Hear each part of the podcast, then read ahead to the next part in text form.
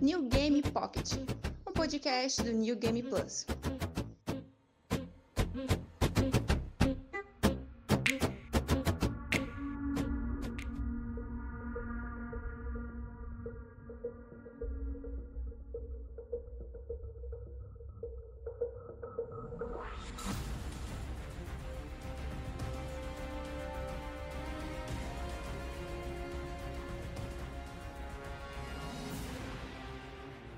Fala galera do NGP, aqui é Caio Vicentini com mais um New Game Pocket, podcast oficial do New Game Plus.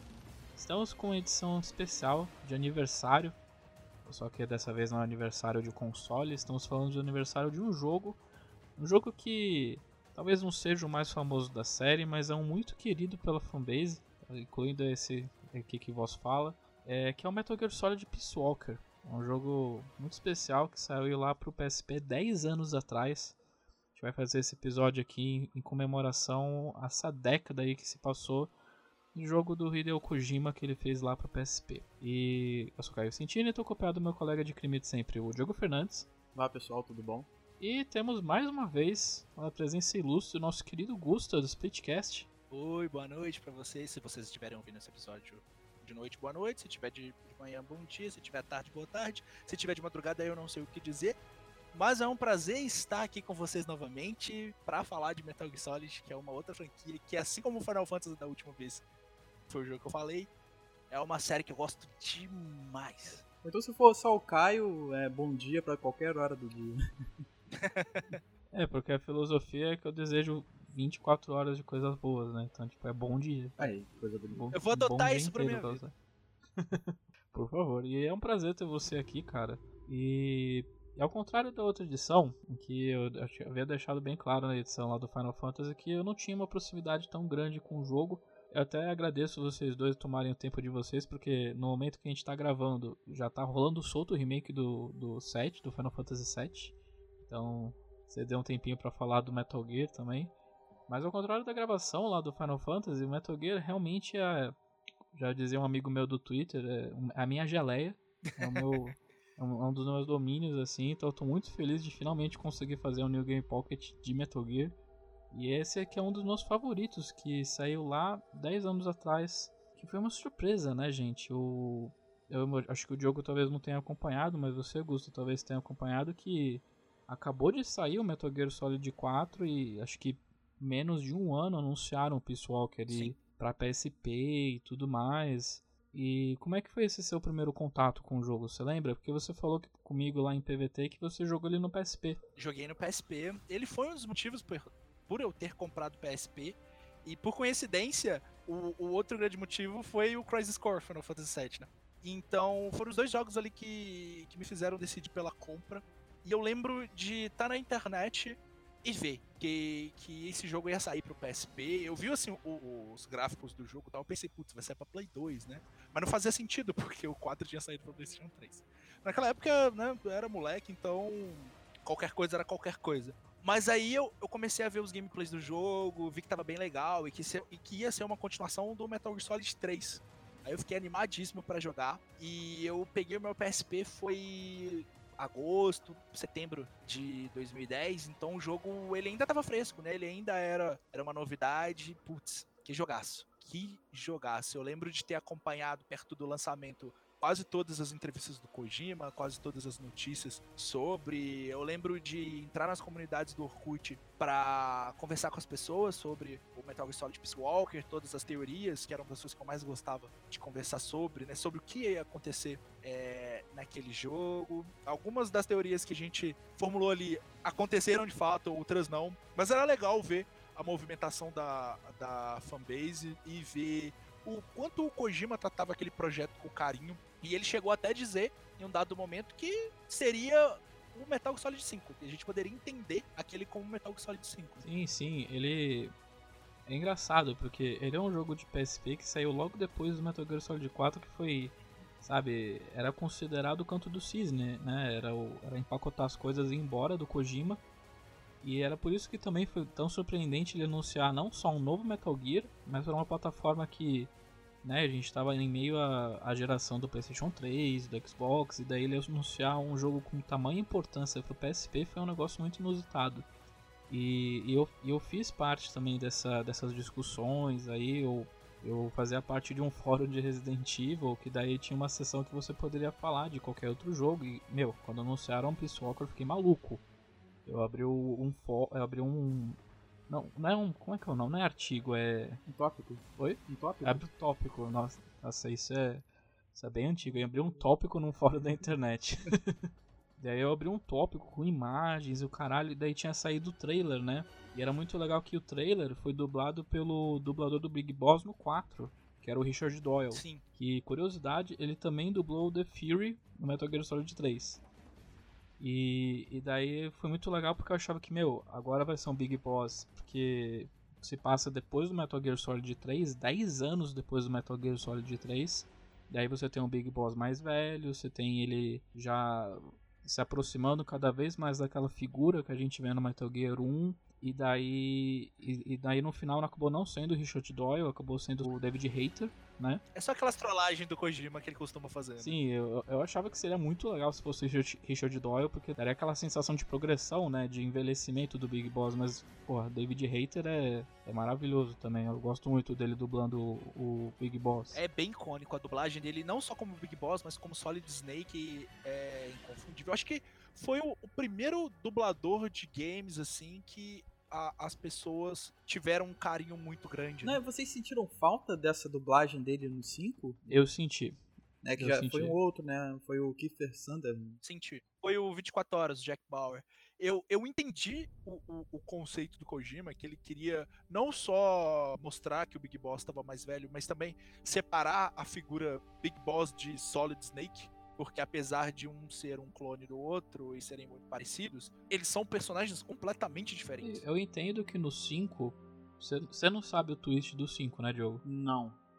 Tá, então. Não sei se um dia você vai querer jogar o 5, então eu não vou entrar nesses Jogue. detalhes. Jogue. Jogue é um, acho que é um jogo Jogue. essencial, assim, pra jogar, apesar dele ser muito divisivo. Mas. Eu tenho ele aqui, Eu- eu inclusive. gosto. Tem, tem aqui do, do. que a Plus deu de presente. né? É, tem da PS Plus. Jogue. Sim.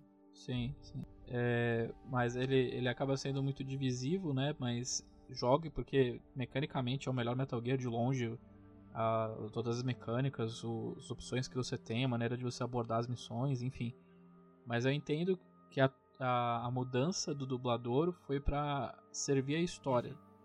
Porque, é, de novo, eu não vou entrar em detalhes por causa do Diogo, mas Não, mas pode entrar, se, pode entrar se porque. você tivesse o David Hater, se você tivesse o David Hater, seria muito fácil de você descobrir o que, que o Kojima estava fazendo. Sim. Então eu entendo isso. Eu sinto falta do David Hater porque eu acho que o Kiefer Sutherland é um bom dublador, mas ele não foi tão bem utilizado, ele não, ele não deixou a marca dele, né, que nem o Hater fez. O Big Boss fala muito pouco o jogo inteiro. Fala muito pouco, cara. Ele parece eu na quando eu tava, quando eu tava tímido no colegial não falava nada, assim, tipo, ficava só duas, três Ele palavras. só assim. executava a missão. Sim, sim. Raramente ele falava. Você ouvia ele nas fitas, assim, de vez em quando. Isso é meio que contraditório com a própria ideia do, do personagem, né? E pelo que eu vi agora, né, nesse jogo do PSP, ele tem uma. Ele fala bastante, né? Ele tem um contato é, com Cass, né? Alguma coisa assim.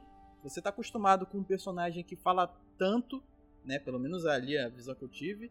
E do nada, você entra num jogo que ele fala cada vez menos, não sei, fica esquisito, né? E Ainda mais que o ator é de renome, né? Do Metal Gear Solid 5 e deram poucas falas pra ele. Não sou esquisito? Sim, sim. Foi, foi bem estranho. Mas o pior é que tem uma justificativa na história pra isso. Eu não, não, não vou querer tragar surpresa pra você. É uma coisa legal do jogo. Eu gosto desse Eu twist. gosto, eu sei que tem gosto, gente gosto. que rasga. Tem gente que rasga o cu por causa desse, desse twist. Mas eu gosto muito, é uma das Ah, melhores coisas ele do faz, jogo. ele Ah, não, muito gente. Pode falar. Pode, pode dissecar a série. Eu vou jogar mais tarde. Eu não vou jogar agora, mas pra deixar o cast mais tão cheio de coisas da, da linha temporal do jogo, que não é curta, né? Porque a gente falou aqui do, do Peace Walker, se- sendo que tem um jogo antes. Aí tem depois o. Tem o Peace Walker, depois tem o Ground Zeroes, depois tem Phantom Pain, e eles meio que se, se complementam, né? Então fala aí, fala do, do- dos pormenores deles todos. Então, na verdade, eu vou, vou dar as honras pro Gusta, já que ele é o convidado aqui. Sim, se você vai lá, quiser.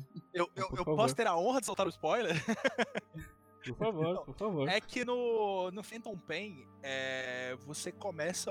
Né, o Ground Zero você joga com o. No Ground Zeroes, né? Você joga com o Big Boss de fato. Mas depois que acontece a explosão no, no helicóptero e, e ele entra em coma, ele meio que, que faz uma cirurgia plástica em, em um dos soldados dele para que se parecesse com o próprio Big Boss. Pro Big Boss, de verdade, sair fora dali, sair do encalço das pessoas que estavam atrás dele. E isso, eu, resumindo, bem resumido, sair do encalço ali do Major Zero e, e o- daquele, daquele todo, né, aquele Dos Patriots. e fazer o que, o que ele queria fazer lá em Zanzibar, que é a ilha do, do segundo jogo, né? Do Metal Gear 2. No lugar dele, ele enganou todo mundo. No lugar dele ficou simplesmente um médico que fazia parte da equipe dele, um soldado, e foi induzido através de hipnose a acreditar que era o próprio Big Boss. E você Então- joga. Você joga o com jogo inteiro, você não joga com o Big Boss. não, você joga com o farsante. É o, é o Venom Snake. E, e o Cass, né? Que é o, o Kazuhiro Miller, que tava revoltado com o que o, o Big Boss fez. Falou, não, eu vou te ajudar nessa missão sua aí. E foram construir a Older Heaven. Sim. Ela é o, o local onde você passa o primeiro Metal Gear lá de 87. Mas ele sempre deixa claro o, o próprio Big Boss o verdadeiro lá no epílogo. Falando que esse personagem que encarna o Venom Snake sempre foi o melhor de todos, assim, não, não tão bom quanto o Big Boss, tanto porque se você parar pra pensar, o Venom Snake acaba perdendo pro Solid Snake, né? Ele acaba perdendo no combate, mas em questão assim da, da prole do Big Boss dentro de Outer Heaven, ele acabava sendo o melhor de todos. E, e essas dicas de que esse médico, porque ele é médico, né? A função dele dentro de Outer Heaven é ser médico. É, estavam desde o Ground Zeroes, porque no Ground Zeroes você resgata a Paz, você resgata a Paz, que é uma personagem que a gente vai falar aqui no, no podcast Ela e do Peace Walker. falar bastante dele. A gente vai falar bastante desses dois aqui. E, e o médico é dublado pelo Kiefer Sutherland. Então já tinha é, essas sementes sendo colocadas. E tinha, tinha uma pessoa que já tinha descobrido o twist antes do Phantom Pain lançar. E a galera, tipo, não, cara, você é doido, você é maluco, isso não é verdade. Kojima não ia fazer e isso. daí, o Kojima não vai fazer uma porra dessas. E ele fez. Ele faz... Não, o Hideo Kojima é a pessoa que todo trailer, tudo que ele lança, tudo que ele fala sobre o jogo, você tem que prestar atenção. E, e, e o, o que for menor pode ser o maior lá na frente. Porque eu não sei se o, se o Caio lembra, mas teve uma TGA aí que ele lançou, acho que foi logo depois que, que ele lançou o trailer do Ground Zeroes. Acho que no mesmo ano, ele lançou um trailer e simplesmente de um jogo, fala, ah, um jogo que está sendo produzido por Hideo Kojima. O Metal Gear já tinha sido anunciado. Que jogo que seria esse? Ele tá produzindo dois jogos. E simplesmente era um cara se arrastando no hospital. Todo mundo ficou, pô, que jogo, que jogo misterioso que é esse, hein? E, e é muito legal porque, meu, se o Kojima não fosse game designer, ele teria que trabalhar em marketing, porque, cara, o ele anunciou o Phantom Pain, ele anunciou Metal Gear Solid 5, um dos jogos tipo, mais aguardados da época, com um trailer falso, com uma empresa falsa, e daí o, ele- o desenvolvedor era um, era um anagrama pra Hideo Kojima, era Joaquim alguma coisa. o hype em cima do Phantom Pain foi mara- e- E daí as pessoas, porque o Phantom Pain é, o título do, desse trailer tinha uns espaços que parecia que você podia encaixar outras letras. E daí eu lembro até do, do André do Jogabilidade que ele montou Metal Gear Solid 5. Eu falei, você é maluco, André? Não, Não é cara, Metal não é Gear, assim. não é Metal Não é Metal Não é Gear essa Metal porra. Gear. Daí, e foi. Puta que pariu, foi. Mas, o Peace que, Walker. que a gente tava falando? Pessoal, pessoal, pessoal. É difícil, Walker. é Vamos- difícil falar de Metal Gear se a gente não abrir um- umas bifurcações, né? Sim, sim, é tudo muito interconectado, né? E mas, mas ju- justamente o Peace Walker é, tem vários personagens do Peace Walker que vão pro Phantom Pain, né?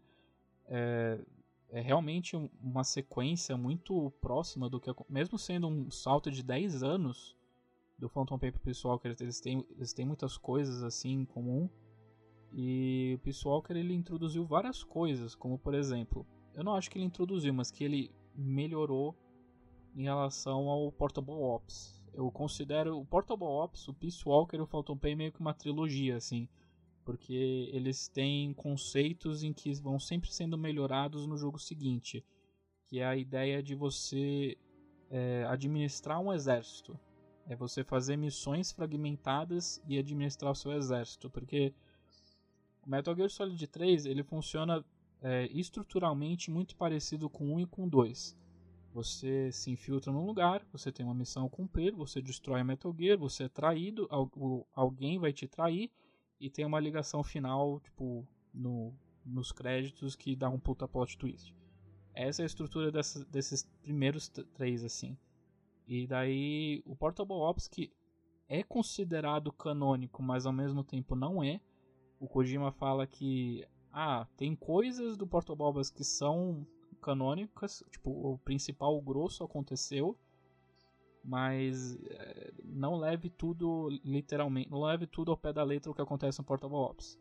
E daí o, daí o Peace Walker e o Phantom Pain. E a estrutura desses três é além dessas missões, além de salvar o mundo e tudo mais, o Big Boss ele é o vilão principal da série, junto com o Celote e tudo mais, mas ele é o, o fio condutor mesmo depois quando ele morre. E ele tinha um sonho, ele tinha um, um grupo de, de, de, de, admiradores, de soldados, de companheiros. E essa trilogia que eu estou falando, que é o Portabops, Peace Walker e Phantom Pain, é a construção desse império. É você construir o seu exército, é você construir esse, esse submundo do, de mercenários que você conhece do outro lado do espectro através do Solid Snake. A cronologia do, do jogo ele começa com Metal Gear 3, né? Existe Sim. alguma coisa antes dele na lançada ou então em alguma outra mídia, alguma coisa assim para quem queira começar a entender como que funciona essa saga do Kojima, que não é curta, é longa pra cacete, mas ela é meio picotada, né, entre as gerações de consoles. Mas tem uma, quem tem PlayStation 3 consegue jogar todos os jogos da série. Todos, todos, todos. Do, do Metal Gear, lá do MSX, ao o Phantom Pain. Dá para jogar todos eles, inclusive você consegue comprar uma coletânea que vem todos os jogos da série até o 4 e tem ah, separado né, o Ground Zeroes e o Phantom Pain que chegou, chegou a sair para PlayStation 3, inclusive um porte fenomenal. Eu, eu acho que foi um milagre aquele jogo rodar no PlayStation 3 e no Xbox 360 na época. Então é possível. É possível jogar no PlayStation 3 todos eles. Sim, ah, eu faço das minhas palavras o que o Gustavo falou. Se você quiser, tipo, fazer um intensivão de Metal Gear, é, vai atrás de um PlayStation 3, pega emprestado de alguém ou compra, não sei. Depende, depende da sua condição financeira. Mas eu acho que é o, é o mais viável para você conhecer a série inteira pelo Legacy Collection, que é o nome. Isso. Aquele cinzinho? Legacy Co Isso, que vem com uma luvinha e tudo mais, e daí tem todos os, os snakes diferentes na capa. Essa é a versão que você tem que ir atrás, porque é essa a versão que tem Metal Gear 1, 2, Metal Gear Solid 1, que vem como código, né? O Metal Gear 1 e 2 vem dentro do Metal Gear Solid 3, que é uma coisa lá do su Substance. Substance. Substance. Isso, Substance. E daí o 2, o 3 e o Peace Walker e o 4 vem nos CDs, assim. E daí o 5, tipo, você compra por preço de banana atualmente a versão de. A versão de, de PS3. Até de PlayStation 4, você compra 30 reais. Sim, tem até um pacote do no PlayStation 4 que é o que é o Definitive Edition, que vem com Ground Zeroes e os 5 juntos. Metal Gear é fantástico. Você, vai ficar bem imerso no mundo do que o Kojima criou ali, porque além dele ser muito complexo, ele toca em temas muito sensíveis de uma forma muito bem feita. Eu, eu achei incrível, cara, porque ele tem uma narrativa muito interessante, muito cinematográfica dentro do PSP, cara. Eu trouxe pequenininho, você, né? Quem, quem jogou, conseguiu jogar na época, teve ali uma experiência muito interessante. Eu joguei hoje um pouquinho, né? E ele abre, um, pelo menos ali naquele no começo do jogo, ele começa narrando, né? Acho que é a finalização do, do Metal Gear 3, Metal Gear Solid 3 né, o, o desfecho da, da The Boss, e, e, né, aí ele inicia ali num, num, lugar, é o que? Colômbia, Nicarágua, onde ele tá ali naquele, naquele momento? Acho que ali é Colômbia. É Costa Rica. Ah, o, Costa Rica. Quando ele tá com os militares Sans Frontiers no início do jogo, acho que é Colômbia. Costa Rica. É Colômbia, não é? O Sanhierurmo, né? Isso. Aí eu depois- É, porque ele chega e chega um, um professor e a paz, né, a menina, é, oferecendo esse trabalho pra ele. Ele tá né, nesse, nesse, nesse lugar, nesse treinamento que eu acho muito bom, cara, porque assim, logo que inicia o jogo, você precisa de um tutorial pra aprender alguma coisa assim.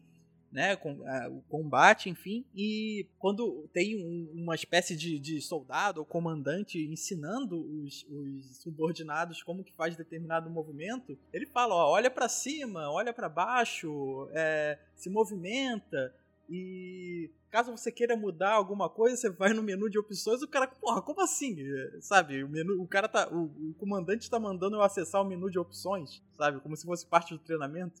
É engraçado, é como se fosse uma quebra de quarta parede, sabe? Ele tá falando com os soldados, mas ele tá falando pra você, na verdade. O quarta parede é Sim. uma coisa que você vai ver muito sendo quebrada em Metal Gear. Principalmente no Sim, principalmente no 1. O 1, a quebra de quarta parede é essencial pra você prog- progredir no jogo. É, que tem aquele clássico, né, do, do Psycho Mantis. aquilo ali pra mim é melhores momentos da história dos videogames. É, é suco de Kojima concentrado, essa, essa parte do Total. Prometheus. Mas é, esse Sim. agora do, do, do Peace Walker, ele é interessante porque se você pegar toda a narrativa desse jogo, você consegue colocar ele num filme de ação daquela época, assim, muito fácil, sabe? Assim, o plot é muito bom. É Seria uma missão, né, que esse pessoal chegou lá na Colômbia pra oferecer pro cara e ele é fodão pra caraca, então ele não quer muito, muito papo e tal, eu não sou um cachorro de guerra, alguma coisa assim que ele diz. Só que depois, né, que como ele teve que matar a The Boss, a mentora dele no jogo anterior, ele falou: "Não, vem cá, ouve esse negocinho aqui, vê se você ainda realmente não quer participar dessa missão". Aí o cara escuta a voz da sua da mentora morta. Ele fala: "Pô, ele fica baladíssimo". Então ele parte pra essa missão. E eu achei esse plot inicial muito interessante, cara. Ele ele ele pega no sentimento do cara que o cara é meio que de pedra, né? É um soldado foda. Mas não, ali ele pega no sentimento do cara e faz ele meio que forçado a ir nessa missão e ir na, ir na Costa Rica, não sei, pra ver o que tá acontecendo lá com os lances de bombas nucleares e tal. Sempre rola, né, uma bomba nuclear. Sim, ainda mais nessa época de Guerra Fria, né? É, é interessante isso que você falou e sobre, né, parecer um filme. E o Kojima, ele sempre tenta passar esse aspecto pros jogos dele, porque ele é um cara que se ele não tivesse ido pros videogames, ele teria ido pro cinema. Ele quando ele era mais novo, ele queria trabalhar na indústria do cinema e ele sempre foi muito influenciado pelo cinema hollywoodiano. E o Kojima quando ele era adolescente, ele chegou a fazer um filme na escola, ele queria trabalhar com cinema. Mas ele, ele viu em videogames uma oportunidade de contar histórias de uma forma no qual ele via potencial. Ele queria contar, ele queria ver onde os videogames chegariam e aonde ele, como ele poderia contar histórias nos videogames. Olha só, o, o próprio Peace Walker, é, ele parece um filme, e o 3, o Metal Solid 3, se você, você já deve ter visto a abertura do, do 3, que é o Snake Eater, né? A É, música. a, a aí- música lá, eu É. acho. Não é no final que toca, não? Eu pensei que era no final. Não, não, é bem no, A a abertura abertura. do jogo. Aquela, Ah, aquela música, se você olhar e, e- e continuar ah, vendo ela com calma, você vê que é totalmente uma homenagem a 007. Total, Sim, total. extremamente. total. Então, assim, os jogos do Kojima são sempre todos têm um- uma influência muito grande do cinema. E, e o Metal Gear Peace Walker, ele se beneficia muito porque as animações são, são meio que em quadrinhos, né? E você percebe que é meio quadrinhos porque quem fez essas ilustrações foi o Ashley Wood, que é um cara que fez os quadrinhos do Metal Gear Solid 1 e do Metal Gear Solid 2. E ele fez ilustrações também pro Portable Ops. E a narrativa funciona muito bem, né? Porque o Kojima ele focou em narrativas nessas sessões de quadrinhos, assim, de ilustrações que se mexem um pouquinho. E daí. Interativas corta- também, né? Sim, São interativas, sim. Isso é bem interessante. daí tem cenas que você tem que disparar um míssil, você tem que ficar apertando o triângulo e tudo mais. E daí tem as sessões de missões que é. que o, o Snake não tem nem boca, assim, tipo, animada pra falar. Tipo, é só um modelo focado só pro combate, só pro que tá acontecendo ali na situação. Não tem nenhum contexto narrativo, assim, né? Tem uma separação muito clara entre os dois. é, é bem legal isso também, porque o PSP não ia aguentar aquelas cutscenes de Metal Gear que a gente estava acostumado no PlayStation 2. Não, não tinha como colocar aquilo ali. E da forma que o Kojima gostaria, é, no nível de direção que ele sempre teve. Não tinha como colocar. Então, pra, pra suavizar isso, eles fizeram, né, em histórias em, em quadrinhos e ficou bem legal. Eu gostei bastante. Quando eu, eu vi o trailer, eu fiquei meio. Putz, será que isso vai funcionar? Mas jogando o jogo, você vê que, que foi uma, uma, uma alternativa muito inteligente. Sim, foi uma sacada muito boa. E já que a gente tá falando tanto de narrativa, eu vou só dar um, uma geral assim para vocês para quem tá ouvindo entender o contexto do Peace Walker. Ele se passa 10 anos depois do Metal Gear Solid 3. O Snake ele tá o Big Boss, né, mas ele ainda se recusa a ser chamado de Big Boss. Ele tá meio que exilado na América do Sul, meio na América Central. Ele juntou um pequeno bando de mercenários que eles fazem trabalhos para quem pagar eles. Eles não têm muita ideologia definida, eles trabalham para quem paga eles, enfim. E eis que chega e nesse meio tempo ele encontrou o Kazuhira Miller, que todo mundo aqui conhece como Master Miller do Metal Gear Solid 1. Foi uma edição muito legal. É muito legal ver o verdadeiro Master Miller aparecendo no jogo. Ele é um dos meus personagens favoritos do, do Peace Walker. Que, que daí ele encontra o professor Galvez e a Paz. Eles vêm como. Eles vêm pedindo ajuda pro Snake para que ele. Porque lá na Costa Rica eles estão começando a sofrer com uma ocupação militar clandestina dos americanos. E daí eles pedem que o Snake tente intervir para descobrir o que está acontecendo, porque aparentemente não é apenas uma intervenção militar, porque não é oficial, eles estão escondendo alguma coisa. E, e no meio de tudo isso, eles estavam fazendo uma gravação. A Paz, que é uma, é uma garotinha ali adolescente, né? Ela tem um amigo que estava gravando uma, uma, uma coisa na floresta. Eles ouviram a voz da, da The Boss. E é isso que motiva o Snake a ir atrás para investigar o que estava acontecendo. É uma mudança muito grande se você, por exemplo, só jogou Metal Gear Solid 3, porque no 3 ele trabalhava para a CIA em prol dos Estados Unidos e agora ele tem que investigar o próprio país que, que ele deixou para trás. Inclusive, um dos, um dos benefícios né, de pagamentos dessa missão, ele diz lá que não tem muito dinheiro, mas ele é, é oferecido a uma plataforma no mar, né, perto do Caribe, que mais tarde vai ser a Mother Base, né? Sim, que daí esse é um meio que o início do conceito de Outer Heaven, de você criar um local apenas para soldados que serve apenas aos soldados, sabe?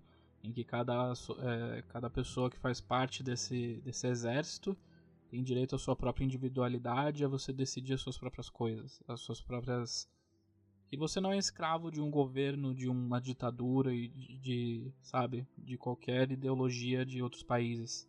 E é muito legal porque você não apenas vê como você administra Outer Heaven, você administra é um componente inédito, não tão inédito assim, porque tinha no, no Portable Ops, mas o Kojima introduziu dentro do, de um jogo oficial, realmente canônico da série, esse conceito de você administrar Outer Heaven, de você é, colocar pessoas para a parte de combate, pessoas para trabalhar na enfermaria, outras na cantina, é, da cafeteria do, do, da sua base.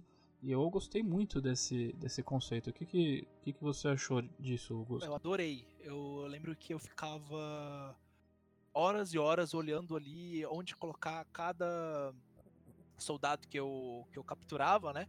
Com o Fulton, né?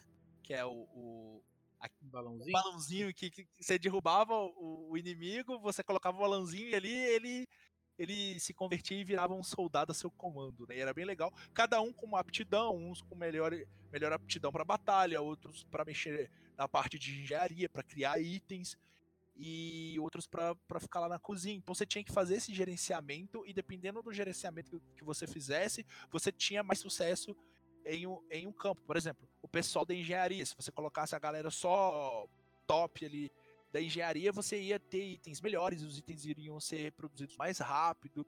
E isso era muito legal. Então, no Metal Gear Solid 5 eles expandiram isso. Eu acho que não tem nenhum jogo que chega perto do Metal Gear Solid 5 nesse sentido. É realmente muito robusto uh, esse gerenciamento ali do seu exército e da, da sua base. Mas no PC Walker, eles fizeram, eles expandiram, né, também em relação ao Portapops, que eu achava legal, mas eu acho que não atingiu o seu potencial. Já, Já, tinha, já era padrão nos outros jogos da série a questão de, de você ter uma. de selecionar missões dentro de um painel, alguma coisa assim? Não que eu me lembre. Eu acho que no Portable Ups, mas no- nos outros de PlayStation, o primeiro Metal Gear Solid não tinha, no 2 não tinha e no 3 também não. E no 4, eu- no 4 eu não sei se tem, mas acho que não, não lembro. Não, os 1, 2, o 3 e o 4 eles são bem São bem lineares. lineares, É, você pode até mudar os cenários, que nem no 4, que você vai para pro Oriente Médio, depois você vai pra Europa, América depois vai Sul. América do Sul. Mas é, tem uma linearidade, assim, tipo, você não pode revisitar missões, você não pode escolher o que você vai fazer. É bem linear, assim, mas a partir. Tanto que o Peace Walker, porque o subtítulo assim de Metal Gear sempre é Tactical Espionage Action. Que é espionagem, ação de espionagem tática. E daí no Peace Walker é mudado para Tactical Espionage Operations. Que daí tem um foco que é uma experiência mais fragmentada, né? É, vale salientar que o Peace Walker ele foi pensado como uma. não como uma resposta, mas como maneira de você capitalizar o sucesso que o Monster Hunter estava tendo no PSP. Que era uma experiência mais fragmentada, que ah, eu vou ligar aqui o PSP um minutinho para caçar esse monstro aqui por 20 minutinhos, meia hora e já era. E daí o Peace Walker funciona de maneira um pouco semelhante, não só por causa do Monster Hunter, mas por ele herdar características do Portable Ops. Em que você tem missões que, meu, no máximo assim é 20 minutos, meia hora que você consegue cumprir e daí você pode rejogar se você quiser. Então é uma experiência muito mais fragmentada, pensada para experiência portátil.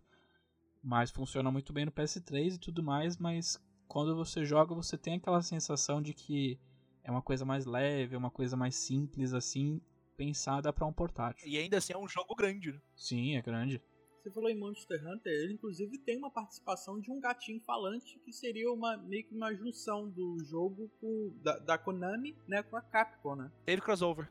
Se eu não me engano, tinha como você enfrentar um Rathalos no, no Peace Walker, ou, ou você usava o Snake pra enfrentar um Rathalos no Monster Hunter, eu não lembro agora, mas chegou até uma parada assim.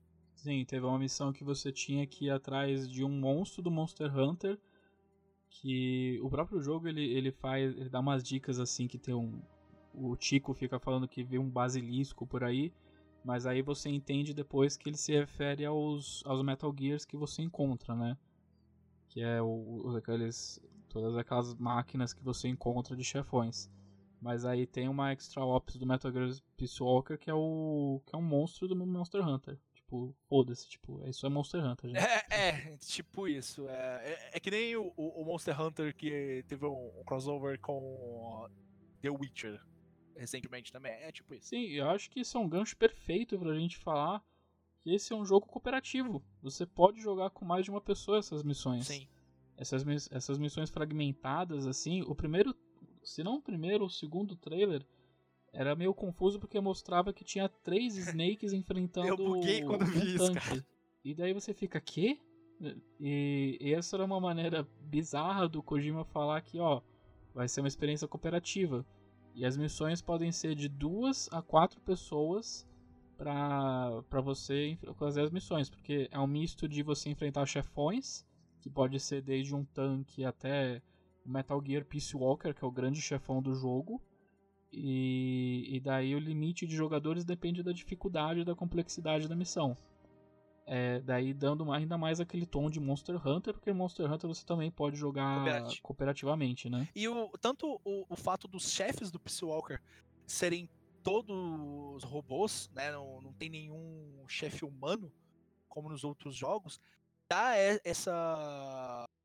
Passa essa sensação de que você está enfrentando uma criatura, não. O, o- não tem o mesmo conceito que tinha nos outros jogos, igual. No Metal Gear Solid 3 você tinha lá o The Fear, o The Fury. No primeiro Metal Gear Solid você tinha a, a Sniper Wolf, você tinha o Psycho Mantis, o Raven. Raven. No Peace Walker eu estranhei naquela época porque não tinha um chefe. Porque eu gostava desses, desses soldados excêntricos com habilidades distintas. Eu achava legal. E no primeiro momento eu dei uma torcida de nariz porque era só robô. Mas aí depois eu comecei a ver o quão legal eram aquelas lutas contra chefes e me acostumei com robôs cantando. Sim, é, Diogo, se você conseguir, por favor, coloque a, a cantoria que os, que os robôs fazem, que é uma coisa muito, muito marcante desse jogo, porque toda vez que toda vez que aparece essas criaturas, vou falar como criaturas porque eles agem como se Eles fossem agem como criaturas, se né? fossem criaturas. E, e no jogo é, é, é, tem uma justificativa muito foda é, para isso. Esses, esses robôs eles têm uma inteligência artificial meio diferenciada, né? Sim, e daí são. Eu tenho aqui a lista, eu vou falar aqui pra vocês, que é o Crisales, que é aquele voador que ele solta várias turretas voadoras pra ir atrás de você. Tem o Pupa, que lembra muito o Shegorod do, do Metal Gear Solid 3, só que ele é ainda mais veloz, ainda mais perigoso. Luta chata, viu? Nossa. E o último robô é o Peace Walker, que daí ele é meio que um monstro. Tem mais um, tem? Eu tô perdendo mais um. Ah, tem o Cocoon. O Cocoon que é um, um tanque gigante de guerra. Ele é absolutamente. Acho que eu não tenho chefe no, no Metal Gear que é tão grande que nem ele. Que ele é um, um, um tanque gigantesco que, Cara, que que luta, ocupa os, as telas que inteiras. luta fantástica. Fantástica. Eu não. Quando eu joguei, eu não tava acreditando que eu tava jogando uma coisa daquele tamanho em um portátil. Sim. Você pode escalar ele, né? Tipo, Sim. ele tem vários, várias partes dele que você pode escalar e você tem que destruir. Cara, isso rodar no PSP é um milagre. É um milagre. Não, é, é fantástico. E, e você vê ali a qualidade do, do- do time de produção por trás. Não só do, do, do Kojima, mas a equipe do Kojima em si.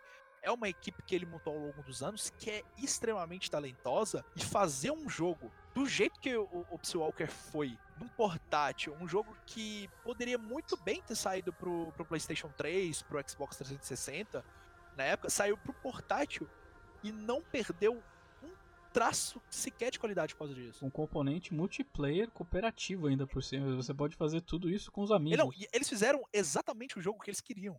E daí você, além desses todas essas criaturas robóticas, você enfrenta também um tanque, você enfrenta também um helicóptero e aqui um, um carro blindado também que fica dispensando soldados de tempos em tempos, que é o primeiro chefão do jogo. Que foi o da demo, né? Eu lembro que eles lançaram uma demo e. E, e, eu- e a luta era justamente contra esse carro blindado. Eu achei difícil pra caramba. Sim, no início é bem difícil, mas quando você pega o jeito assim, é um jogo que você tem que aprender, assim, é, você não consegue jogar como se fosse um Metal Gear no- é, tradicional, assim, eu sinto que, que você joga como se fosse Peace Walker, não como Metal Gear.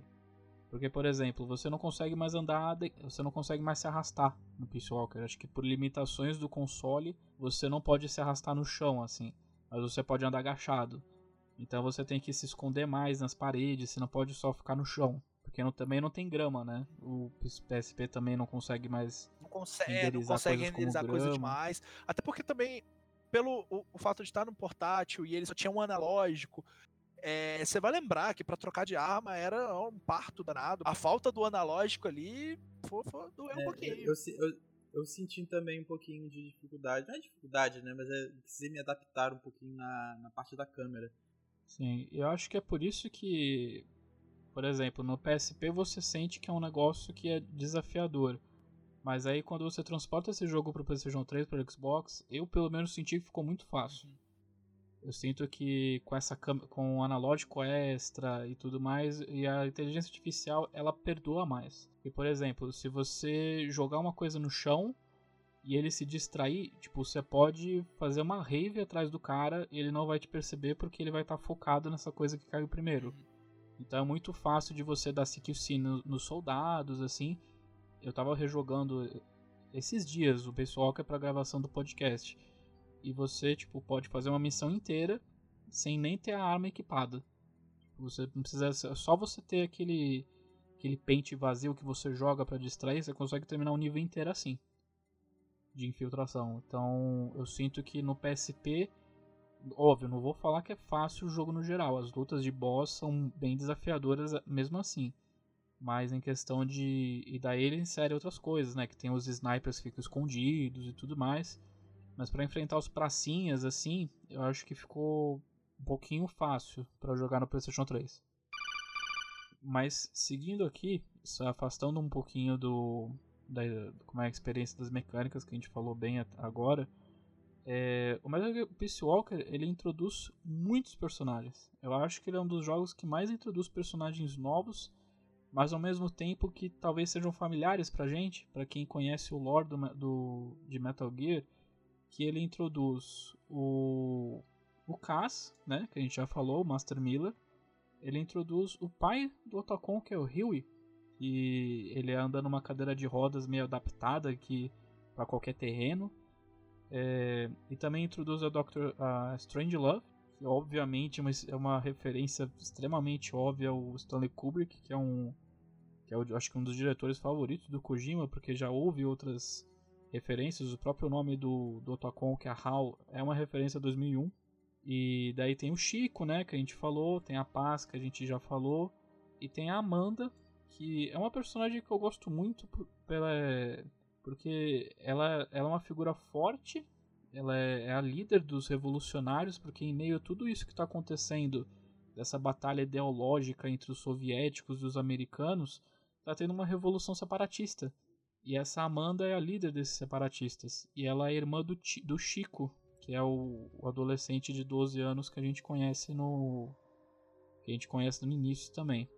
E daí tem os outros personagens um pouco menores, né? Que é o. Eu, eu coloquei aqui Professor Talvez, é o Professor Galvez. A Cecil. Você lembra da Cecil? Lembro da, fran Era... da francesa, né, que você acha na floresta e, e fala do assovio dos pássaros, né? Sim, sim. E daí você tem toda essa essa família que você conhece, no, essa família que você cria ao longo da história do jogo. Eu gosto muito. Esse é um dos elencos de personagens de Metal Gear que eu mais gostei, que eu mais me conectei emocionalmente, sabe? Eu também. Foi assim com você também? Eu também, e é engraçado, porque como eu disse anteriormente, é o Metal Gear que você não enfrenta é, chefes que são é, humanos, e eu, eu gosto desses chefes. Porque você pega o, o, elenco do Metal Gear Solid 1, todos eles são icônicos. Você pega o do 3, todos esses chefes também são icônicos. Do 2, nem todos, mas tem chefes icônicos ali também. Todos eles são únicos em, em termos de visual e, e, de, e de, design. E eu senti falta né, desse, desses chefes e que para mim é, faria toda a diferença quando eu colocasse na balança o elenco do, do, do jogo no geral. Mas eu não foi o sentimento que eu tive quando eu terminei de jogar, de jogar porque os personagens secundários que estão ali na volta, em volta do, do Big Boss são muito bons. Amanda é uma personagem muito boa, o Riri é um personagem muito bom nesse jogo, a Doctor Strangelove também, a Paz Ortega, o Master Miller, que a gente consegue ver, né, mais do, do caso, é um personagem que ficou o tempo todo ali no Metal Gear Solid 1 e a gente não teve tanto contato com ele assim, e a gente consegue ver o passado dele, como que ele se aproximou do Big Boss, como ele viria a ser o Master Miller que a gente conhece lá no primeiro Metal Gear. Então é muito legal ver esses personagens. E fecha lacunas, né?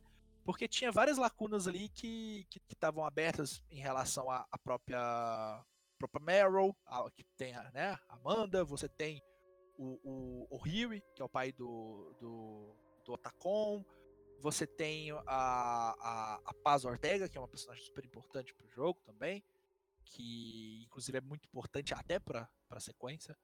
Então é, são, são personagens bem legais que, que eu gostei, gostei muito também, me conectei bastante com eles. E eu digo que o Peace Walker ele serve muito para tornar ainda mais dolorosa aquela aquele final do Ground Zeroes, quando você pensa que é um, você construiu tudo isso no Peace Walker, você não construiu só literalmente a sua base, os seus aliados e tudo mais, você construiu uma família. E você vê isso no, nos codecs que você ouve, porque eu, eu, eu disse que o Walker é um, um jogo mais leve, mas ele também é um jogo mais leve em questão de, de tom, sabe? Ele fala de coisas muito pesadas, ele fala da superação do luto, ele fala sobre o conceito de paz e dissuasão, mas em questão as relações que o Big Boss cria com essas pessoas que ele encontra tornam um, um jogo com um tom um pouco mais leve. As conversas que ele tem com a Cecil sobre pássaros, a conversa, o, o Cass dando em cima de todo mundo, aquele tipo puta mulherão, mulherengo que fica dando em cima de todo mundo. As conversas sobre sobre o Che Guevara, que uma outras, outra coisa, né, que o Kojima faz muito bem é a contextualização histórica. em 1974, que é onde passa o jogo, o Che é uma figura muito proeminente. Então eles comentam sobre isso. A Amanda, ela E- manda um Viva lá Revolution no meio do jogo, né? Manda, e, e tem tipo uma sessão de, de conversas só falando do Che. Em que eles fazem um paralelo de como o Big Boss é basicamente um, um paralelo ao Che. E, e o Big Boss fala que não, não é bem assim. Tipo, o Che fez, muito, fez mais coisas, ele, ele ajudou pessoas. Eu não sinto que eu ajudei pessoas e tudo mais. E é engraçado porque isso reflete, por exemplo, o próprio Kojima, né? Porque o Kojima conhece um pouco do Che por causa daquela visita que o Che fez pro Japão. É uma pesquisa que eu, que eu fiz recentemente, é muito legal isso, porque isso- o Metal Gear é uma série muito autoral. E você vê esses pequenos lampejos assim da, do background do Kojima em momentos como esse. Eu acho essas, essas partes que, que tocam na, na, na história real do mundo, e eu, eu achei muito interessante. Tem uma fala que rola no meio do jogo que é que quem controla a América Latina ganharia a Guerra Fria. né? E essa, esse controle, acho que é a lore do jogo, né? É, gira em torno da, de um personagem que está ali da KGB querendo tirar os americanos da Costa Rica. Né? Basicamente é isso. Pra quê? Pra implantar ali um regime socialista, alguma coisa assim. Né? E na época do jogo, né, 1974, 10 anos depois, na história real, é, houve a ditadura militar no Brasil com um argumento semelhante, né, de que os militares teriam que se instalar ali, tirar o Goulart do governo por causa de uma possível ameaça é, comuni- do comunismo né, no, no Brasil, como se estivessem, sei lá, eles estavam tentando realmente se espalhar pelo mundo e tal, e tinha esse medo que de maneira bem burra tem até hoje, mas é, naquela época ele era muito, era muito forte, né? Então é, é- tem essa pegada histórica que quando eu vi isso eu achei muito interessante. Tem, tem. E toda essa questão de, da- da- desse contexto, né, de, de dualidade de Ocidente, Oriente, Guerra Fria, é, é, soviéticos e, e Estados Unidos ali, e você tem essa toda essa guerra entre eles de,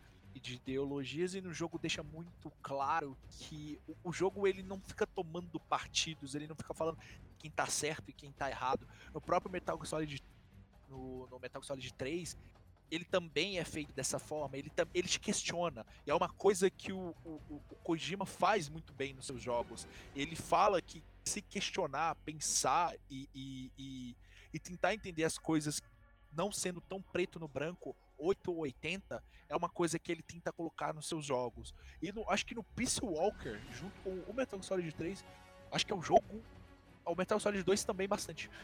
Mas são, são os jogos que ele, que ele faz isso de uma forma um pouco mais presente.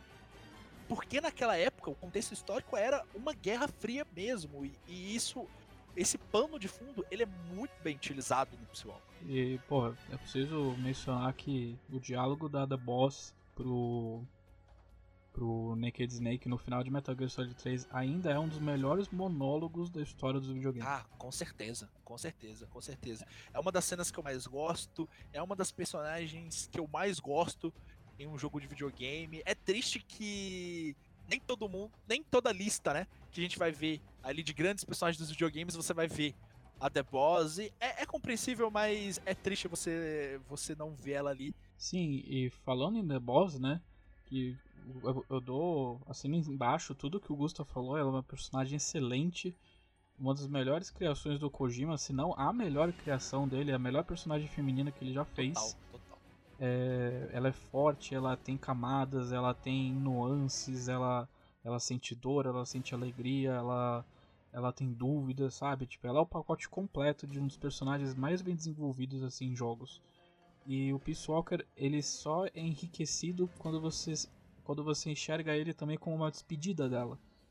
É, não só na questão de, de abordar mais a The Boss, ele aproveitou o Peace Walker para meio que abordar esse background da The Boss e tudo mais, e como isso afeta o Big Boss, como isso afeta o Naked Snake. Pra... É um jogo de luto. Eu sinto que em questão de do, a jornada do, do Big Boss é uma ruptura. Ele, na história, assim, é, é, é o Big Boss finalmente aceitando a morte dela, aceitando que o que aconteceu e a, assumindo o manto que ele foi destinado, assim. Ele assume a, a, a, ideia de que ele é a pessoa própria, ele não se esconde apenas na, na sombra das, das ideologias da The Boss. Ele finalmente vira o Big Boss. É a transição, sabe? né? A transição é a transição. Pra, pra Big Boss. Tanto que no, no final do jogo deixa isso muito claro e, e, é bem marcante, né, a frase que ele fala lá no final. Sim, é porque é, é aquelas coisas de filme, né, é aquelas coisas que ficam martelando toda hora todo mundo fala, ah, Big Boss, Big Boss, Big Boss, e ele sempre corrige, não, me chame de Snake, me chame de. me chame de qualquer coisa menos Big Boss, porque ele não sente que ele merece, ele não sente que ele pode ter esse título. E, e daí no final ele sempre ele finalmente assume, né? Ele Quando ele percebe e ele assume total, mano. E qual, e qual, é a pegada aí do Vic Boss que eu não entendi? O Vic Boss, eu é uma coisa que eu coloquei aqui. Tem gente que chama o, o Big Boss no Metal Gear de Vic Boss. Eu entendo como Victory Boss.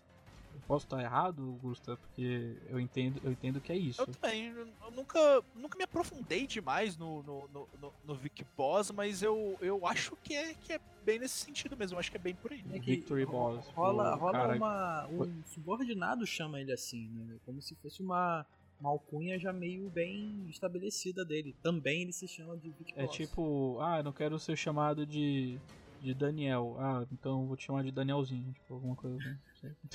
É, tipo isso. Mas. Esse Big Boss pra sobre... mim agora é Danielzinho. Danielzinho cobra pelado. Cobrinha desnuda. É, mas. Mas ainda sobre a The Boss, a personagem dela é muito proeminente nesse jogo também, porque o grande antagonista do jogo, que eu acho que infelizmente é um dos pontos fracos do jogo, em relação a tantas outras coisas boas, o grande antagonista é um cara que se chama. E se você achava os nomes do Death Stranding estranhos, o nome dele é Hot Coldman. É, Essa pausa. Do...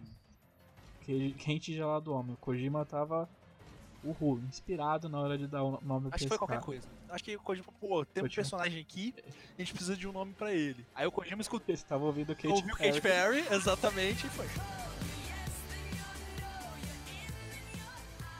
Ah, vai ser Hot Coldman mesmo, isso aí, porra. Foda-se.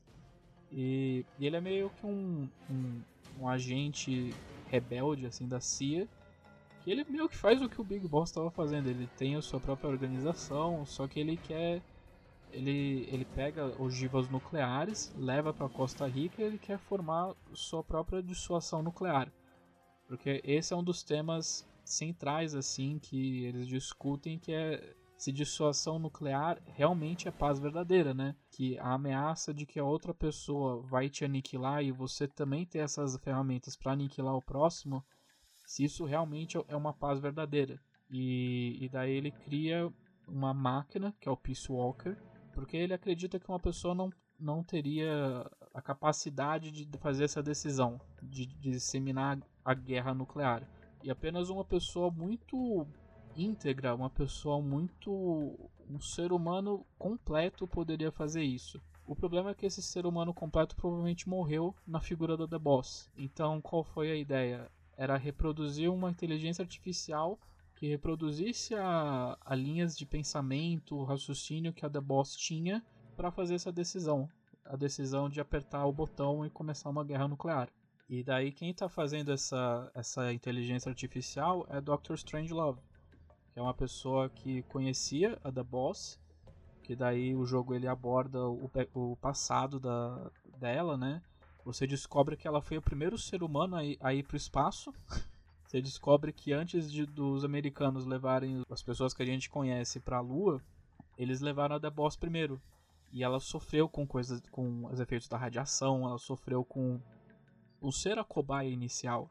E você sente ainda mais sabe, dor por ela, por ela, tipo, sofrido tanto por um país que só fudeu com ela. só, só fudeu com ela. Só fudeu a vida dela, a vida do, do, do, do aluno dela, de todo mundo que tava em volta dela. E, tipo, ter um filho, tiraram o filho dela, e daí o filho dela vira um agente duplo, o caralho, e tem que matar o próprio. a pessoa que ela amava, que era o The Sorrow no Metal Gear Solid 3. Tipo, cara, ela só se fudeu. E o, Metal, o Peace Walker só é, vai mais fundo nisso. Você joga, chega a jogar com ela ou não, né? No, no 3? Hum, não. Infelizmente. Infelizmente não. Ali- aliás, um dos meus pitches de Metal Gear Solid Zero é você controlar The Boss na Segunda Nossa, Guerra. é o, o, o meu sonho. Olhado é a The Boss da Segunda Guerra, conhecendo o, o esquadrão que, que viria a ser, né? Os, os vilões e os chefes do Metal Gear Solid 3. Ah, seria. Os Cobras, é, os né? Cobras seria.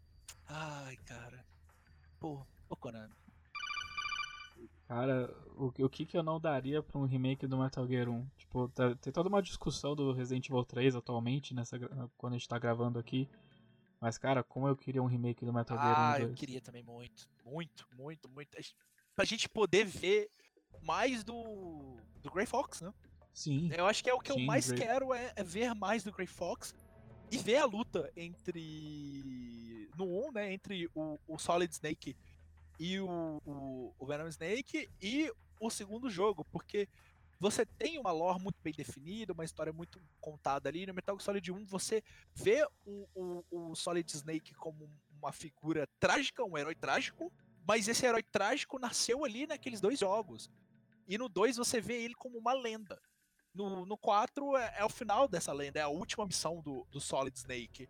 Eu acho que esses remakes, eles seriam, assim, a cereja no bolo pra, pra um personagem tão importante pros videogames no geral. E também uma desculpa pra trazer o David pra dublar de novo. por favor, né? Tem que ter. Imagina o Solid de- é, dublado pelo, pelo David e o Venom Snake dublado pelo Kiefer. Nossa, cara. Nossa. É umas paradas que, assim, só de pensar eu fico arrepiado, mas eu acho muito difícil acontecer. Uma dúvida aqui. É, no 5, né? No Phantom Pain, tem um revólver Ocelot, não tem? Tem. Ele aparece no 5 e mais tarde ele vai aparecer no Metal Gear Solid Metal 1. Gear Ah, ele é Isso. mais presente do que você gostaria. Ele tá em quais jogos da série? Além desses dois? Acho que praticamente todos. Ele também Ó. tá no Peace Walker? Não, Não, não. não. Peace Walker não, mas. Acho que, ó, três. Acho que ele faz uma pontinha no Portable Up, se não, se não me engano. Não sei se é no, no- no jogo, mas eu acho que é no, no multiplayer, não lembro. É, Eu acho que ele ajuda, o Ocelot ajuda nas operações. Ele, ele é um personagem mesmo. ele aparece, né, no, no Portable Ups. O, no Phantom Pain, ele tá lá. No Metal Gear Solid 1. No Metal Gear Solid 2, mais conhecido como Chakalasca. É, Chaka, é Chakalasca mesmo. O que é? Chaka, Chala, Chala- chala, Chala chasca. Chasca. Chala Chasca. E no, e no Metal Gear Solid 4 ele tá lá também, Liquid Ocelot. Se a gente entrar nessa gente. explicação, se a gente traz essa explicação de por que aquele Liquid Ocelot, a gente tem que fazer cara, outro ou, podcast. ah, eu acho que é um podcast. Ah, mas a minha função é essa. Vem cá, por que esse nome diferente? Mas Liquid. Só, só a explicação de Liquid Ocelot é, rende o podcast inteiro. Mas, mas ó, vou, vou, te- vou só te dar um pitaco, assim, ô, Diogo. É, você lembra do 1, que ele perdeu a mão pro ninja? Sim. E, e daí no 2 ele tem que usar. Ele pega. Ele faz um transplante de mão. E ele pega a mão do Liquid. E de alguma forma é, a personalidade, a, a aura do Liquid começa a afetar o Ocelot. Só que a explicação do porquê e o como eu vou deixar isso para outro episódio. Através de uma mão. Uma mão, é, tipo isso. Mas existe, tipo, toda uma explicação do porquê que ele é assim, mas é que nem o Augusto disse, dá pra render um podcast só. Tem um, dá pra fazer um podcast só do Ocelot. Dá pra fazer uma série de podcasts só do Ocelot. É uma, é uma desculpa maneira ou é uma desculpa a Silent, a, a Sniper aqui, ela tá, tá sem roupa porque ela tem que respirar pela pele? É. Não, é, é é- é mais é mais complexo do que só o Kojima fazendo um fanservice de tiozão taradão, que é, que é uma das coisas que eu menos gosto nele, mas. Ele é o tiozão do pavê pra comer. Ele é o tiozão do pavê pra comer, ele faz piadinha boba, aquela, aquela piadinha com conotação sexual que você fazia na escola quando você tinha 13 anos de idade, todo mundo dava risada. É o Eu tô, Kojima. Kojima. tô lembrando daquela. de pegar uma foto do Kojima rindo e botar sexo. Não, é, é, Não, é- é exatamente exatamente, Isso. é o Kojima. O Kojima, ele, ele ainda ele, ele tem uma alma de quinta série muito grande. e que ele levou pro, pro Death Stranding. Parte dos momentos que eu menos gosto do Death Stranding é por causa disso. É. Dá pra fazer um podcast só das pataquadas que o Kojima Não, faz é, é. nos jogos Metal Gear. E uma das coisas que a gente tava falando sobre a The Boss, que a Doctor Strangelove tinha uma relação próxima da The Boss. É, e deixa implícito que talvez fosse uma relação bem próxima. Amorosa. né? É, amorosa. É, que, é uma, que é uma coisa que você que vai além do amoroso, assim, porque é- chega a ser uma admiração. É uma coisa muito frequente quando se trata da Boss. Ela é uma figura que inspira uma admiração de muitas pessoas. Eu diria que, que toda a saga Metal Gear acontece por você entender errado a- a- o sonho da The Boss. Que é uma briga constante entre o Big Boss com seu exército de, de mercenários livres contra o sistema opressor que os Patriots criaram. E daí no meio de tudo isso é o Solid Snake tentando salvar um mundo que ele não seja destruído no processo. É, é é o Solid Snake basicamente tentando poupar pessoas de, briga- é, de uma briga entre dois velhos egocêntricos que tentam colocar a visão de mundo deles goela abaixo das pessoas. E o Metal Gear Solid Peace Walker é o surgimento dessa, dessa visão do Big Boss. Ele deixa de ser sobre tentar fazer o sonho da The Boss e mais virar a minha interpretação do que a The Boss queria e eu acho que eu estou certo e aí de quem discordar de mim. E daí acho que começa o conflito entre Major Zero, que criou os Patriots, que são os grandes... São os Illuminati do jogo, né? E daí começa essa guerra das sombras entre os dois. Uma, coisa que, que me frustra um pouco, que não é culpa da série, mas é por ela ser um produto da sua época. É que ela tem um texto tão rico, tem uma história tão rica, mas, por exemplo, a minha namorada eu queria muito que ela começasse a jogar Metal Gear. Mas boas coisas da história, as coisas legais assim, às vezes você tem que ficar no codec. E tem gente que não tem paciência de ficar ouvindo do áudio de pessoas conversando. Tem gente que não consegue ouvir nem 30 segundos de zap, assim. Eu, por exemplo, não consigo. Mas eu consigo ouvir 5 horas de codec, assim, tranquilamente. Porque é uma história tão legal, con- contada de maneira tão rica, sabe? E os codecs do, do Peace Walker são, acho que, um dos melhores da série. Como se fosse uma visual novel mesmo. Tem até uns conceitozinhos de visual novel que o Kojima trouxe lá do Policenauts e do Snatcher, né? Que foram dois jogos que ele, que ele fez nos anos 90 que são menos afamados, mas são bem bons também. E no, o, no Peace Walker, você tem diálogos muito bons, muitos deles entre o Big Boss e o, e o Cass, que são excelentes, mas eles não estão em cutscenes, eles não estão em um momento de, de conversa ali. Os personagens eles se encontram e batem um papo, tá, tá num codec. E, e não só por ser um, pro- um produto da, da época dele, mas também pela estrutura de jogo dele. De repente você colocar aquilo tudo de cutscene, ele não ia dar muito certo. O jogo ia se alongar demais, ia ficar muito caro, Sim. não tem como. E, e também tem temas, né? Tipo, tem muitos temas. O, eu acho que o principal de, do Peace Walker é o conceito de paz, mas aí abordando dissuasão militar, guerras ideológicas, a Guerra Fria em si e tudo mais. Mas uma das coisas muito legais que eu sinto que o Kojima plantou é o conceito das PMCs, né? Que a gente vê em Metal Gear Solid 4. Você percebe que sem querer o Big Boss criou um monstro que acabou engolindo o mundo depois Sim. que é o conceito de militares privatizados, em que eles não são relacionados a nenhuma pátria, nenhuma ideologia, e qualquer pessoa que tiver o maior cheque, a maior carteira, consegue contratar para os seus próprios fins. Sem querer, o Big Boss causou o fim do mundo que ele não queria no Metal Gear Solid 4. Isso, isso é visto cronologicamente é, quase, cin- quase 40 anos antes. Isso é muito legal. Sim, no Metal Gear Solid 4, o que o Big Boss provocou lá atrás é o grande problema que o mundo tem naquele contexto. Guerra faz dinheiro. Se guerra faz dinheiro, exércitos precisam ser feitos. Cara, Metal Gear é muito bom, vai tomar bom no pra caralho. Puta que É pariu. bom, pra, é bom pra caralho. É bom, não, o primeiro, o primeiro, você termina de zerar o primeiro, tem uma puta de uma mensagem socioambiental foda. De guerra, de, de, de, de, meio ambiente. E, eu, cara, eu amo esse japonês Hideo Kojima. Eu amo esse cara. Eu bato na tecla, eu, eu, pra mim é um, o maior desenvolvedor que a gente tem ao lado do Shigeru Miyamoto. Diferentes no, no tipo de trabalho deles, no, no, no, tipo de obra, mas dois gênios. O Kojima, ele é. Acho que parte do, do, do que eu sou como jogador de videogame é por causa de Final Fantasy e por causa de Metal Solid. Porque foram os dois jogos assim que formaram o meu gosto, que me formaram como, como consumidor de videogames que eu sou hoje em dia.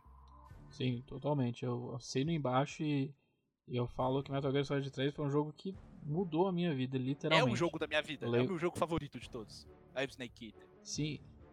Nossa, eu lembro que eu queria aprender Krav Maga por causa do CQC do Metal Gear Solid 3. Olha aí. E, e eu, eu comecei a estudar jogos, eu sou formado atualmente em design de jogos por causa de Metal Gear, por causa de Metal Gear Solid 3.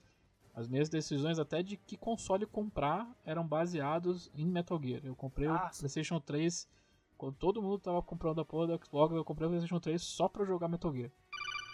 Mano, o, o Metal Gear Solid 4 ensina o, o, manual, ensina a jogar online com uma história em quadrinhos dentro do manual. É, é bem legal. É, eu acho que ele e o do Street Fighter 4 também, eu lembro na época, que vinha com command list de todos os personagens no manual. Sim. É uma coisa que a gente não vê hoje em dia, infelizmente. O Metal Gear 4, ele encerra a saga? Uh, vamos pensar que assim, amarrou as pontas assim, pacotou, foi embora.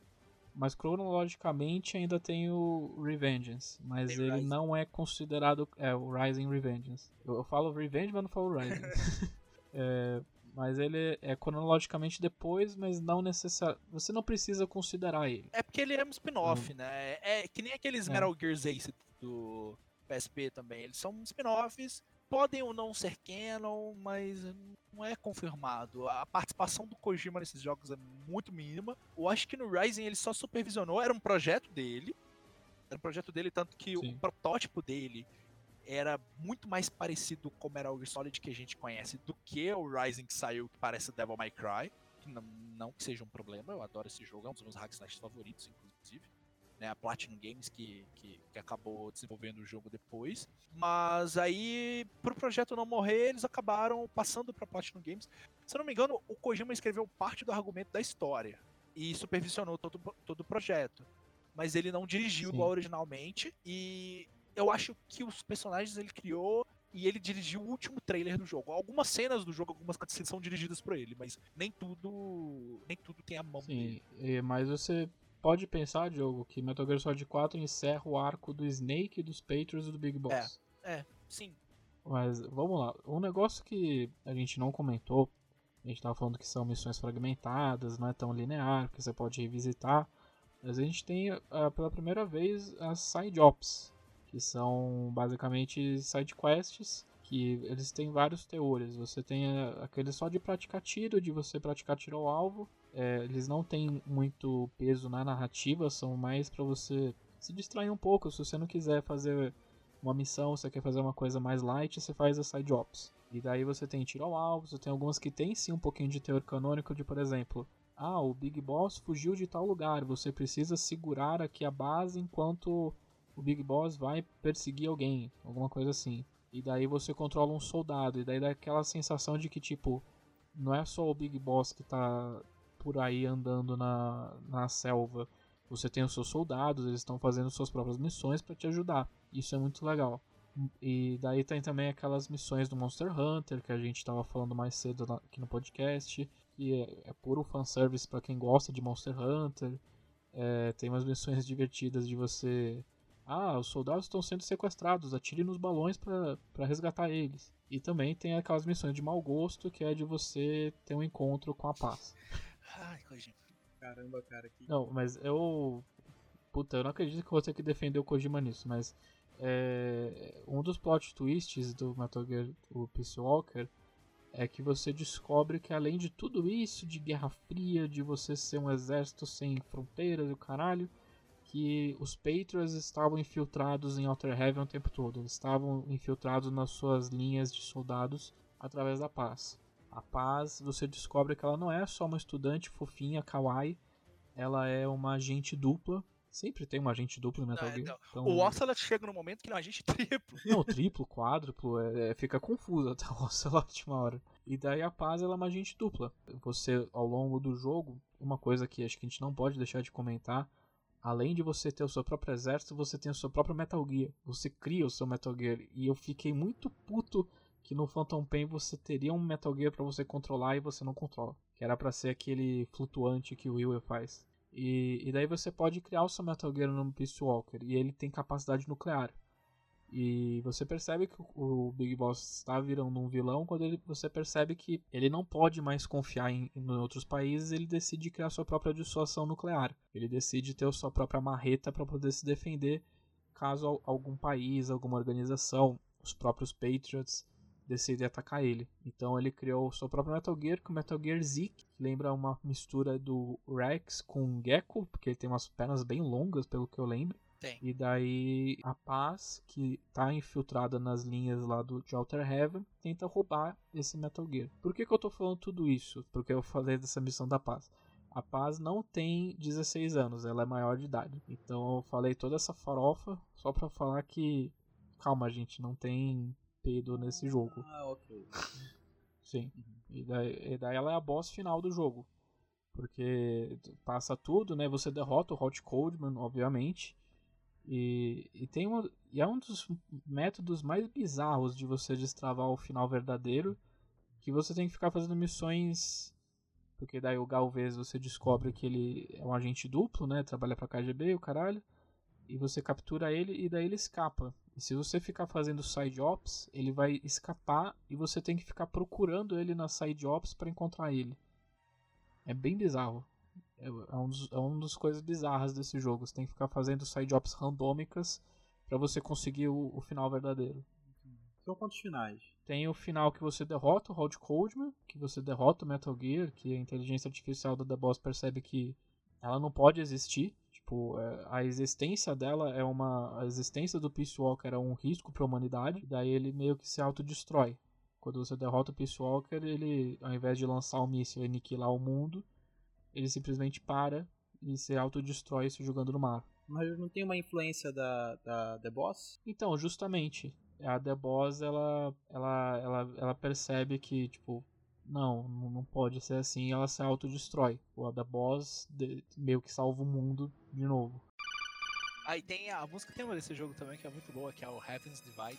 Sim, sim, muito boa. E o nome Heaven's Divide, ele, pra quem conhece Metal Gear, consegue fazer um paralelo sobre o que vem pela frente. E, e daí esse final verdadeiro é basicamente você enfrentar a paz dentro da sua base quando ela rouba o Metal Gear, então você você fica lá upando feito um desgraçado o seu Metal Gear pra descobrir que ela vai usar isso contra você. E daí você derrota o Metal Gear, a paz desaparece, assim, ela cai no mar, e daí Phantom Pain, agora começa o podcast, vamos lá, Phantom Pain, bora, bora. bora, bora. Por mim eu falo mais umas 4 horas de Phantom Pain. Mas vamos lá, somos só pro, pros finalmente. É, Diogo, você chegou a completar uma missão? Cheguei, eu completei a primeira lá, que acho que eu tirei ranquear, olha aí. Olha E aí. aí. Que você chega na base, que o cara está te, te orientando, né? Eu acho que ele te orienta o jogo inteiro. É, é até que você chega na, numa espécie de, de, de casa, né? De dois andares e tal. Você sobe, entra lá e descobre que estão enviando uma espécie, na em linguajar lá deles, umas lanças né, para para Costa Rica, né, que na verdade é um, um eufemismo para na verdade esse nome é para bombas nucleares, né? Então, Sim. aí naquele momento o o Kaz manda um meu Deus, minha Nossa Senhora. Que ele fala, ah, a merda que a gente achou aí.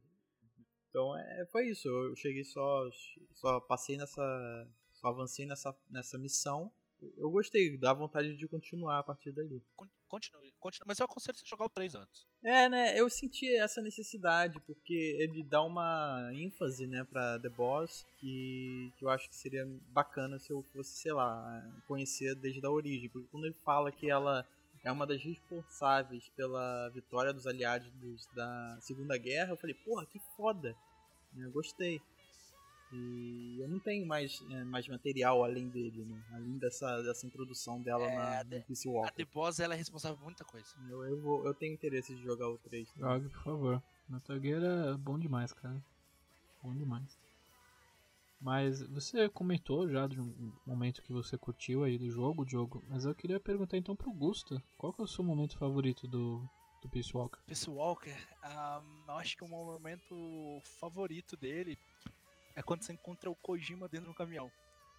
Eu É lembro. muito legal. Você encontra o, o Kojima dentro do caminhão, você tá ali vasculhando, ele puxa, se eu não me engano, um capuz. Aí ele, olha, Mr. Kojima, tá ligado? E ele vai embora no futo, mano. É Mas fora ele, Que aleatório. fora esse, eu gosto muito das lutas contra os chefes. Principalmente a contra o, o gigantão, que eu sei seu nome, o, o Kokun. O. Kokun? Acho, Cocum. ah, acho do caralho. Eu- É legal que nessa parte do, do Kojima que você tem que ficar procurando nos caminhões, um deles você encontra várias engrenagens e daí o, o Snake Metal Gear. Não, é. O Snake, ele, ele sempre. Ele sempre repete a, a, a última palavra que as pessoas falam. Se as pessoas falam sorvete, ele. Sorvete. Eu- Sempre ele manda um. A Metal Gear. Psycho Mantis? Psycho Man, Foxhound? Liquid. É muito bom, cara. Mas um dos meus favoritos é são os codex da The Boss. Eu acho que, de novo, é uma ótima despedida, é aquela ruptura do Big Boss com a The Boss. E acho que aquela luta, uma das lutas finais em que você tá fugindo da base e tá tocando Heaven's Divide, e você fica super pilhado assim, aquela música tocando no último volume e você você contra uma base inteira. É muito bom esse Nossa, momento. Tem no Spotify essa música, hein, gente. Sim, tem, a, tem um álbum lá das melhores músicas do Metal Gear. Aliás, tem uma no Spotify, um medley, que tem todos os temas de Metal Gear tocado por uma orquestra de uma vez só. Maravilhoso. O, o Theme of Terra do, Terra do Metal Gear 1 com orquestra é maravilhoso. Nossa, aque- aquela música é, é, é quase como se fosse a, a última luta do Metal Gear Solid 4, que tem um medley também ali, né? Que toca vários temas do, de toda Sim. a série. Sim. Cara, a gente vai ficar até uma da manhã. Eu, tô com pena aqui de mim. Mas acho que é isso aí, gente. Acho que tá de bom tamanho, né? O Diogo já vai começar a me bater se a gente continuar aqui. É Metal Gear, a gente, a gente acaba empolgando. Vocês estavam empolgados no, no Final Fantasy, eu me empolguei nesse aqui também. sim, sim. Gente, é isso aí. Foi um privilégio poder falar de Metal Gear e poder é, se aprofundar em vários temas, falar de do, tanto do Peace Walker quanto da série em si, de todas as loucuragens do Kojima. É sempre maravilhoso poder falar de, de Metal Gear. Eu agradeço a presença de vocês dois. Foi uma declaração de amor, né? O, Metal Gear. Sim. Aí eu, eu fico muito feliz de estar participando de novo, pelo convite novamente, e ter aparecido aqui em tão pouco tempo, né? É, a gente gravou no mês passado e já tá gravando com vocês de novo, é, é muito legal. E pra falar de Metal Gear Solid, que é sempre muito especial pra mim, de um jogo que é muito especial, um dos meus favoritos é, da série, e se deixar, pô, a gente vira a noite aí falando de Metal Gear, é muito assunto. Com certeza. Barzinho Game Show vai ser. Uh, vai render demais! Não, E segurar a onda, senão ia emendar é, Metal Gear Phantom Pain e ia embora até completar toda a saga e a gente. nossa, ia falar da cronologia inteira aqui. Com certeza. Mas, Gusta, fica à vontade pra você falar aí os seus jabás pro pessoal do NGP. Bom, é, pra quem ouviu o outro NGP já me conhece, né? O outro que eu participei. Mas quem ainda não me conhece, eu sou o Gusta. Eu tenho um canal no YouTube chamado Pixel do Gusta, onde eu falo de jogos em geral, dando uma atenção especial para as franquias clássicas, mas não necessariamente antigas, lá do Japão, joguinhos japoneses. Tem o Splitcast, que é o podcast no qual eu tenho com o Daniel, Thaís, que a gente lança aí quinzenalmente. Também vocês podem me encontrar fazendo textos na torre de controle e no Twitter no arroba megusta182 e a gente pode trocar uma ideia por lá. Espero ver vocês também e ouvindo o, o NGP para todo sempre. Isso aí. Ou vejam o último vídeo do, do canal do, do Gusta de o review do Resident Evil 3 Remake, né? Viu do Resident Evil 3 Remake? Polêmico. Isso aí, gente. Mas, Diogo, Diga. onde o pessoal pode encontrar o NGP nas redes sociais? Bom, pessoal, caso vocês estejam procurando a gente lá nas redes sociais, vocês conseguem achar a gente lá no Facebook, é, facebook.com barra NGame Plus. Ou então, se você tiver lá no Twitter, você pode achar a gente lá também no twitter.com barra arroba NGame Plus. Ou então você vai lá na barra de busca, joga lá arroba NGame Plus, a gente está lá. Ou então lá no YouTube, né, nossa principal plataforma que é o youtube.com barra N-Game Plus. A gente tem as lives, está rolando gameplays lá direto. Inclusive agora o Demartini estava fazendo do Final Fantasy Remake. Tá lá, ele tá gostando do RPG, olha só. É, não esqueça, torne-se um patrocinador, torne um inscrito, que isso é muito importante pra gente, ajuda o canal a crescer. E é isso. Torne-se um patrocinador, que daí você tem acesso a um grupo do Telegram que você conversa comigo, com o Demartini, toda uma galera super supimpa. Você também tem direito a participar de um sorteio em que mensalmente dois patrocinadores escolhem um gameplay do mês, além de participar de sorteios de kits de jogos, de Game Pass, sorteios que todo mundo pode participar. Patrocinadores têm mais chances de ganhar. E é isso aí. Ajudem o NGP, ouçam o nosso podcast, ouçam o Splitcast, vejam o canal do Gusta. E é isso aí, gente. É, fiquem bem, lavem as mãos e até a próxima. Tchau, tchau. Tchau. Tchau.